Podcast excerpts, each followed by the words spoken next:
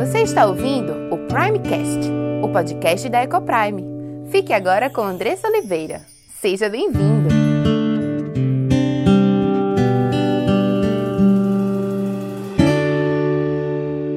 Olá, meu nome é Andressa Oliveira filha e serva do Deus Altíssimo, esposa de Gabriel, mãe de Diego, Cauã e Aimee, educadora e diretora da EcoPrime International Christian School. Tenho aprendido que Deus nos ensina sobre casamento, criação de filhos e educação cristã. Tenho estudado e conhecido dia a dia qual o plano perfeito de Deus para a sua igreja. E todo esse conhecimento tem trazido uma linda transformação em nossa casa entre meu marido e eu, entre nós e nossos filhos. E eu quero compartilhar essas verdades para que mais lares sejam transformados. E este podcast é para você que tem buscado viver no centro da vontade de Deus em todas as áreas de sua vida, ansiando por entender qual o caminho que ele nos aponta para a liberdade, felicidade e sucesso em Cristo. Iremos trabalhar aqui conteúdos diversos que possam contribuir com a sua vida familiar, sempre dentro de uma cosmovisão bíblica cristã. Mas para que esse conteúdo possa abençoar a sua vida e sua casa, você precisa estar com coração e mente abertos para ouvir a voz de Deus. Que este podcast seja um instrumento nas mãos daquele que nos criou, nos salvou e nos amou e deseja que vivamos a vida em abundância que ele preparou para os seus. A gente se estressa, se angustia tanto, não é? Eu estava pensando um dia desses, o que é tanto que temos buscado, né? A gente se estressa com muitas coisas, mas o que é isso que nos traz tanto estresse? O que é que a gente de fato tem buscado na nossa vida? Realização, sucesso, felicidade. Normalmente estamos sempre correndo para alcançar algum tipo de satisfação. Queremos ser felizes e queremos oferecer sucesso e felicidade para os nossos filhos. Mas o que é felicidade? Já ouvi pessoas justificarem a separação, por exemplo, no casamento, dizendo: Ah, porque afinal eu mereço ser feliz. Já, você já ouviu isso? Se eu perguntar a você o que você mais quer para o seu filho, talvez ou muito provavelmente eu escute você dizer: Ah, eu quero que ele seja feliz. Mas o que é felicidade? Algumas pessoas buscam satisfação no trabalho, no casamento, nas amizades, na comida. Algumas pessoas acham que encontram felicidade quando bebem ou quando estão na farra. Mas o que é felicidade e onde encontrá-la?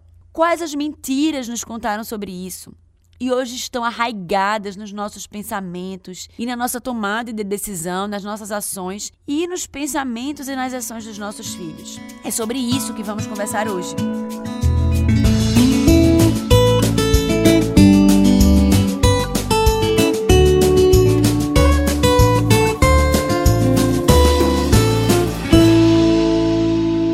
Hoje é combatendo as mentiras sobre a felicidade. O que, que a Bíblia fala sobre isso? Será que temos buscado a felicidade no lugar certo? Será que temos buscado a felicidade da maneira certa? Será que temos buscado a verdadeira felicidade? Estaremos pensando, refletindo e discutindo sobre esse tema com base do, livro de Gênesis 3, versículos 1 a 8. Se você tem possibilidade de abrir a Bíblia, nós temos lido esse trecho da palavra nas últimas semanas. Então, se você tem aí sua Bíblia aberta, abra comigo novamente, lê comigo, vamos meditar na palavra do Senhor. A Bíblia diz que a palavra do Senhor não volta vazia. Ela não diz que na primeira vez que nós lemos a palavra do Senhor ela não vai voltar vazia, mas ela diz que não volta vazia. Então vamos ler novamente e vamos extrair o máximo que nós podemos desse texto tão precioso e basilar para a nossa fé. Gênesis 3, de 1 a 8. Mas a serpente, mais sagaz que todos os animais selváticos que o Senhor Deus tinha feito, disse à mulher: É assim que Deus disse: Não comereis de toda a árvore do jardim? Respondeu-lhe a mulher: Do fruto das árvores do jardim podemos comer, mas do fruto da árvore que está no meio do jardim, disse Deus: Dele não comereis, nem tocareis nele, para que não morrais. Então a serpente disse à mulher: É certo que não morrereis. Porque Deus sabe que no dia em que dele comerdes, se vos abrirão os olhos, e como Deus, sereis conhecedores do bem e do mal. Vendo a mulher que a árvore era boa para se comer, agradável aos olhos e árvore desejável para dar entendimento, tomou-lhe do fruto e comeu, e deu também ao marido, e ele comeu. Abriram-se então os olhos de ambos e, percebendo que estavam nus, cozeram folhas de figueira e fizeram cintas para si. Quando ouviram a voz do Senhor Deus que andava no jardim pela viração do dia, esconderam-se da presença do Senhor Deus, o homem e sua mulher, por entre as árvores do jardim. Esse é o último estudo que faremos sobre as mentiras que encou nos corações dos nossos filhos e nos nossos também enquanto pais. Já estudamos sobre liberdade, sobre regras, consequências, autoridade e em nosso último encontro vimos a promessa de autonomia no verso 5 e entendemos que foi prometida autonomia no sentido de independência e não no sentido de maturidade. A nossa autonomia no sentido de independência, ela é pecaminosa, porque nós dependemos do Senhor e Ele nos fez para dependermos dele. Nós buscamos o conhecimento e a sabedoria nele. Nós somos bons e justos e corretos quando vivemos sob o comando e as ordens e o cuidado e a direção do Senhor. Então aprendemos isso na semana passada. E na medida que conhecemos mais de Deus, que conhecemos mais da Sua palavra, teremos e alcançaremos sabedoria e maturidade, mas ainda dependendo do Senhor, para vivermos uma vida íntegra, justa e boa, idônea e agradável diante do nosso Deus. Deus, ele desejava e deseja para nós hoje que nossos primeiros pais o obedecessem e soubessem como agir, escolher e o que deveriam fazer. Deus, que deseja ser obedecido, também deseja instruir-nos no caminho no qual nós devemos seguir e andar. Mas o problema como vimos, foi querer ter esse conhecimento sem Deus, ter a sabedoria de Deus sem o próprio Deus. Mas Deus, Ele dá a sabedoria. Lá em Tiago diz que Ele nos dá liberalmente para todo aquele que pede, que se submete, que busca um relacionamento de submissão ao Senhor. Caminhando com Deus no jardim, Adão seria como Deus ao imitá-lo. Mas rejeitando Deus para ser como Deus, ao buscar viver sem depender dele, ele caiu em transgressão. E não é assim que fazemos todos os dias. Agimos de forma tão independente, tomando nossas próprias decisões, sem entender que a sabedoria está nele ele, nosso Deus, sabe o ontem, o hoje e o amanhã. Ele conhece, sabe todas as coisas. Ele é o nosso Pai que nos ama e sabe o que é melhor para nós, assim como nós sabemos o que é melhor para os nossos filhos.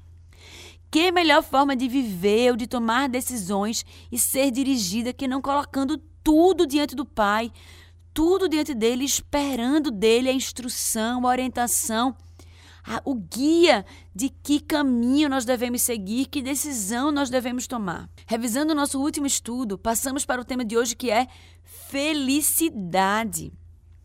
Eva tinha uma necessidade, ela buscava algo e viu aqui a promessa de satisfação. Comer do fruto seria bom, traria satisfação, vida, realização, felicidade. Mas o que é biblicamente a felicidade? e como isso foi distorcido lá no comecinho, no Jardim do Éden.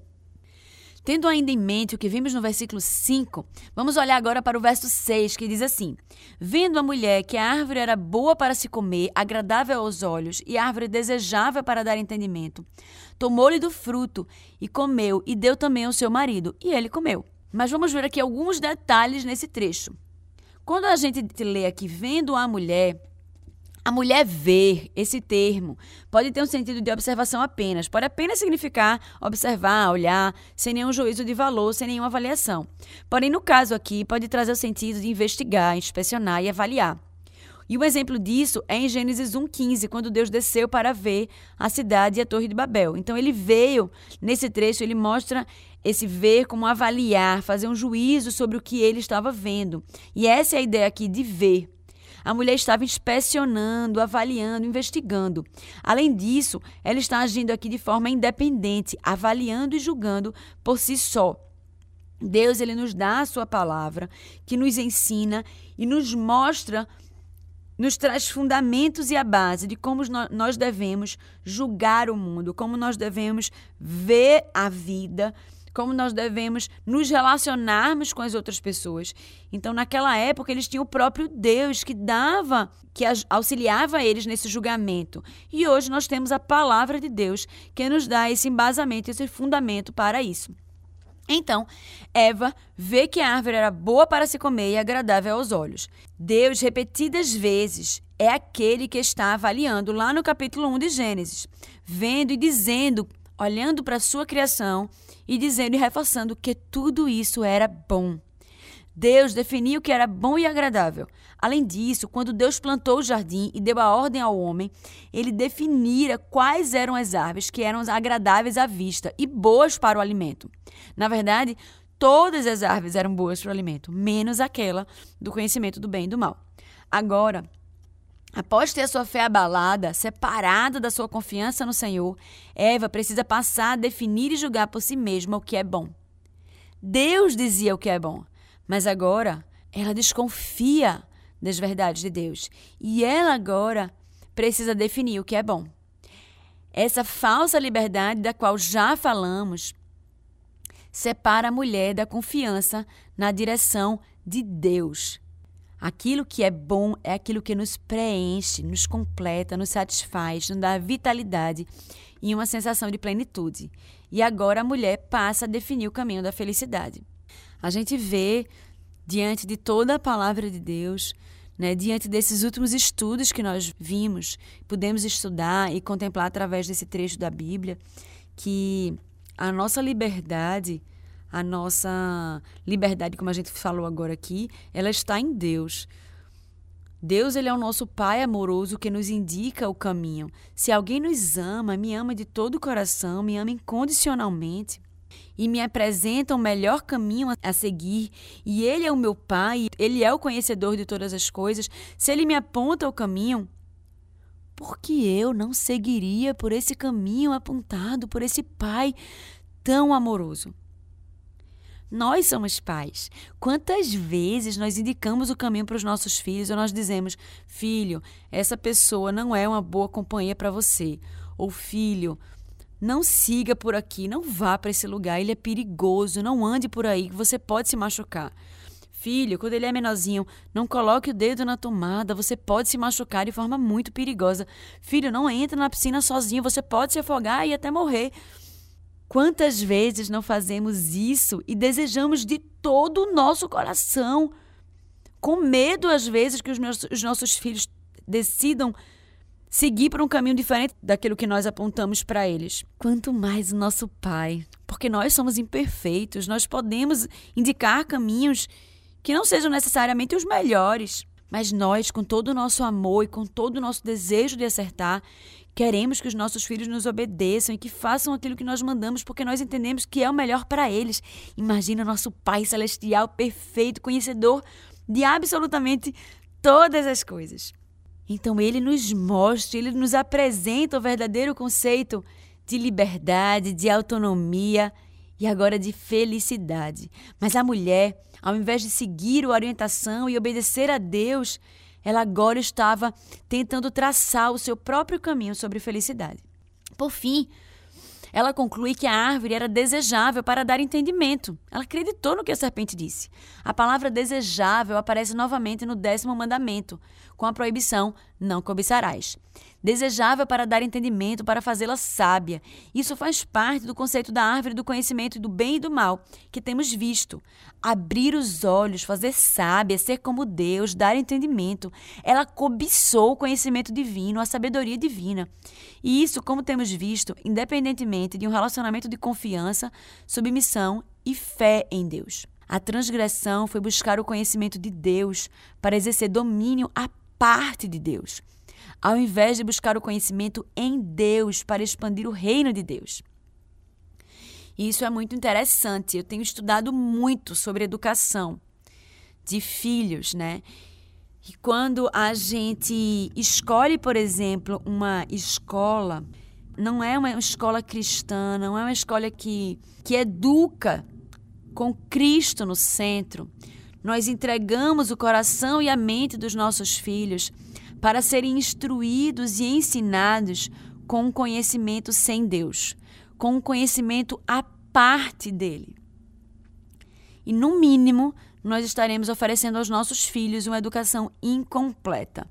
Na pior das hipóteses, estaremos entregando o coração e a mente deles à confusão, às mentiras e à perdição.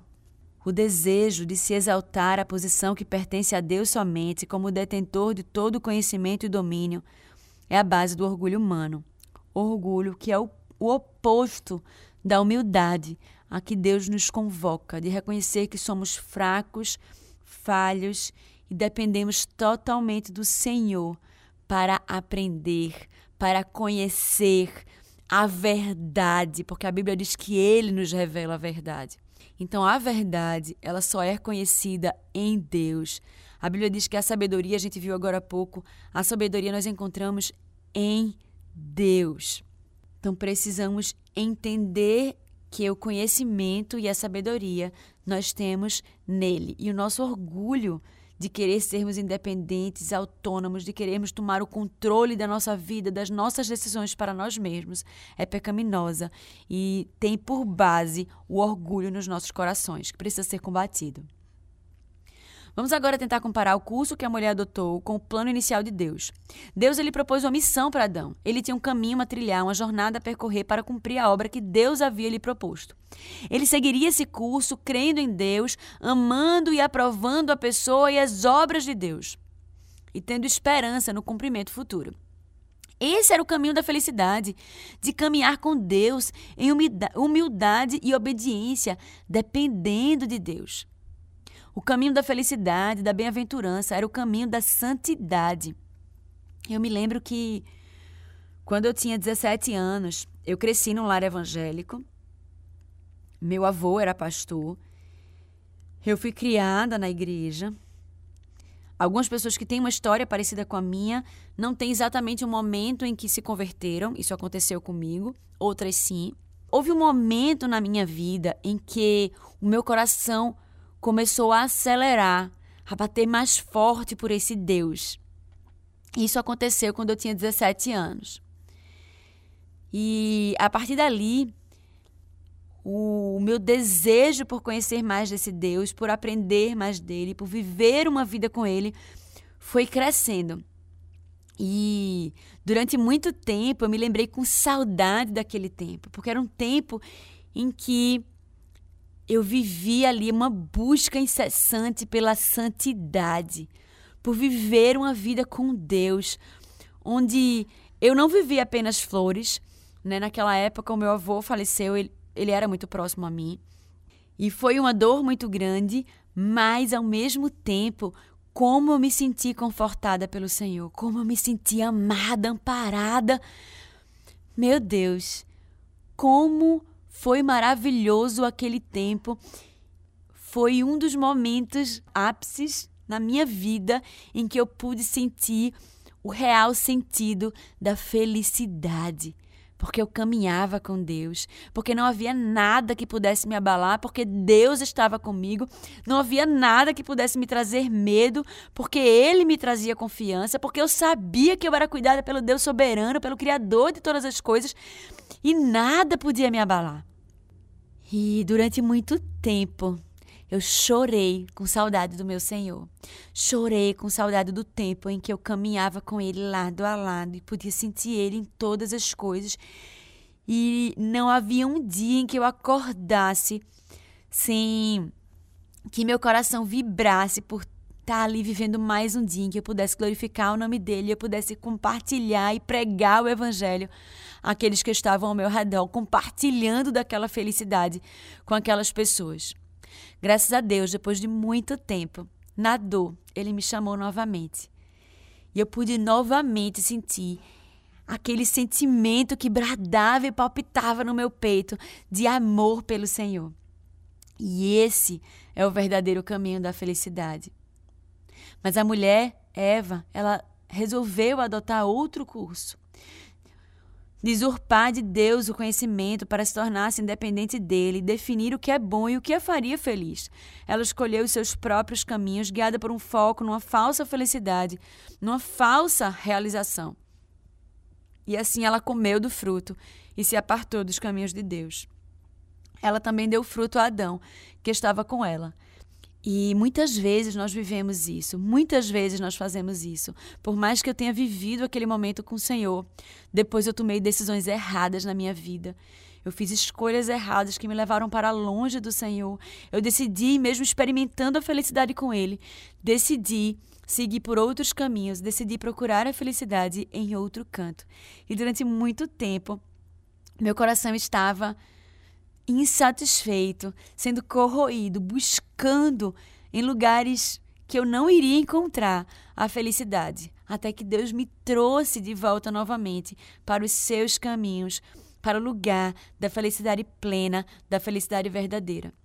Adão, ele viu a sua esposa em pecado, mas ele decidiu morrer com ela.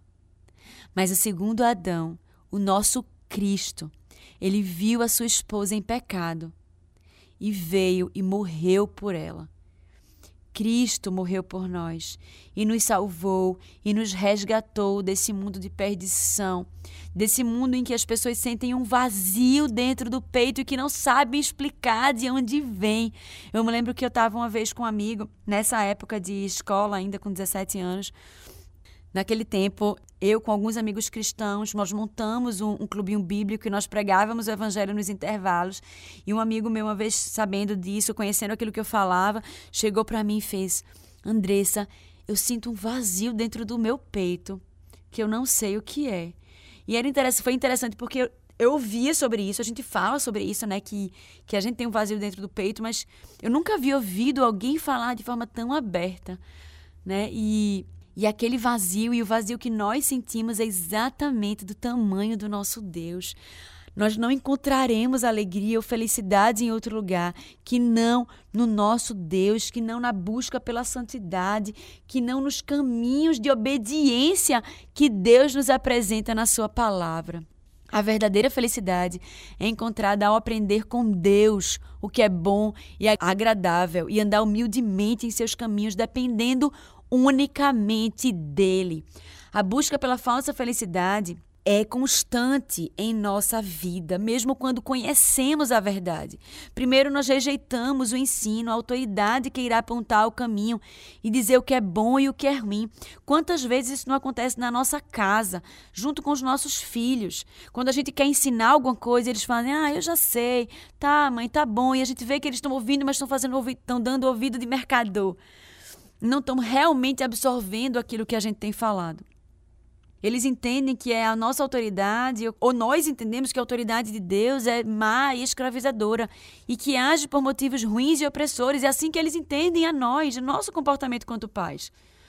Mas depois há uma sugestão de felicidade independente e autônoma. E eles pensam que podem ser felizes longe do Senhor. Eles acham, é uma mentira que Lá atrás foi nos contado e eles vivem sobre ela e nós vivemos de acordo com ela, mesmo sabendo que isso tudo que eu estou te dizendo aqui, você está me ouvindo, eu conheço essas verdades, mas ainda assim buscamos satisfação e felicidade em outros lugares. Isso acontece na vida dos nossos filhos. Por fim, ele passa a reagir contra qualquer pessoa ou circunstância que se coloque diante dele e diante do que ele acha que o fará feliz, reagindo às vezes com raiva e com vitimização. Nós lidaremos com isso nos nossos corações todos os dias, no mundo à nossa volta e no coração dos nossos filhos. A inclinação de definir o que é bom e, e o que os farão felizes e o que nos farão felizes, nos farão felizes, as coisas que nos farão felizes, independente do ensino e das orientações que eles recebam, estará presente no coração deles. É claro que haverá particularidades de oportunidades e dons, mas o curso geral que Deus propõe abrange a todos. É desse caminho geral e ao mesmo tempo estreito que leva à felicidade em Deus que estamos falando. Sugestões serão oferecidas aos nossos filhos de felicidades falsas e uma vez que o engano é plantado, Está aí a dificuldade de eles estarem, de serem influenciados por uma educação que não é cristã, que não tem o viés cristão, porque eles vão ser enganados e quando o engano é plantado, a tentativa de tirá-los do caminho do mal é interpretada muitas vezes como uma privação de felicidade. E meu irmão, se o nosso trabalho quanto pais, quanto discipuladores dos nossos filhos é difícil no momento em que eles são atacados por falsas doutrinas, por falsos ensinamentos, por mentiras, o nosso trabalho será dez vezes mais difícil. Eu quero ser feliz é a frase comum, mas a nossa resposta deve ser: a sua felicidade, meu filho, é o meu objetivo, eu anseio pela sua felicidade talvez mais do que você. O problema é que você está procurando a felicidade onde você só encontrará tristeza, você está procurando a felicidade no caminho errado. Eu te amo, porque é assim que Deus me ama. E Ele colocou o meu amor por você. E eu estou aqui pra, como instrumento dele para te indicar o caminho da felicidade. Porque o caminho da felicidade é o caminho da obediência e da santidade. Jonathan Edwards escreveu na sua juventude o seguinte: santidade é a coisa mais bela e amável. Alimentamos estranhas noções de santidade da nossa infância, como se fosse algo melancólico, moroso, azedo e desagradável. Mas não há nada disso na santidade, apenas o que é doce e arrebatadoramente amável é o que há de mais belo e agradável, muito acima de todas as outras belezas. É a beleza divina que faz a alma celestial e mais pura que qualquer outra aqui na terra. É de uma natureza doce, prazerosa, encantadora, amável, deleitosa, serena, calma e tranquila. É quase uma beleza alta demais para adornar uma criatura. Santidade faz da alma uma pequena, doce e prazerosa imagem do bendito Deus. Isto é felicidade, ser como Deus, ser santo como Ele é santo. E é esse padrão que deve estar presente em nosso lar.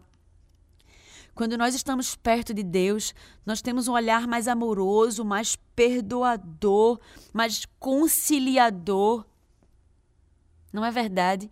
Quando nós iniciamos o nosso dia em comunhão com Deus, numa devocional, lendo a Sua palavra, nos alimentando daquilo, conversando com o Pai, durante o dia nós temos uma propensão muito maior de estarmos conectadas com Ele, de fazermos o bem, de amarmos ao nosso próximo. O nosso tempo está chegando ao fim e eu queria fazer três aplicações. Não permita que falsas definições do que é verdadeiro, do que é certo, do que é bom, do que é belo tenham espaço no seu lar. Não permita que a autoridade com que Deus te instituiu de amar, proteger, cuidar e ensinar, ensinar nos caminhos do Senhor, sejam deturpadas por instituições que não vão conduzir o teu filho à verdadeira felicidade. Substitua o porquê todo mundo faz, pensa e gosta por está escrito. Meu filho, Deus ordena, Deus nos ensina. Que Deus seja a definição do que é ser feliz, daquilo que é verdadeiro, daquilo que é bom, daquilo que deve ser desejado e buscado. Não é uma tarefa fácil. Estaremos lutando contra tudo e contra todos. Mas é para isso que Ele nos chama a nadar contra a maré, a viver numa direção contrária a este mundo. E se você ama o seu filho de todo o coração e acredita nessas verdades, é a isso que Deus tem te chamado a ensinar o caminho da felicidade através do ensino da palavra de Deus, da obediência e na busca pela santidade, a começar pela nossa própria vida quanto pais.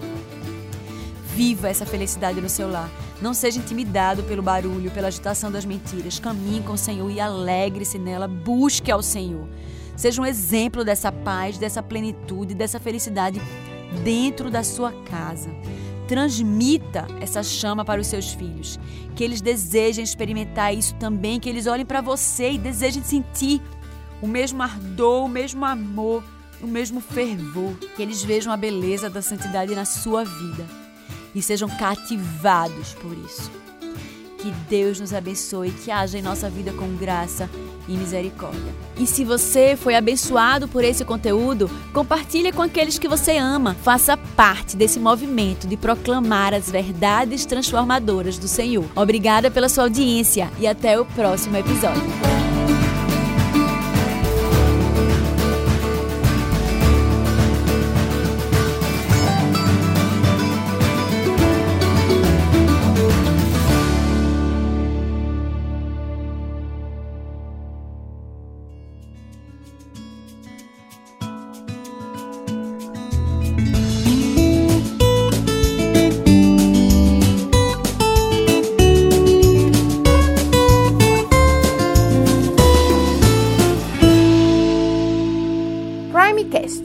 Podcast da Ecoprime.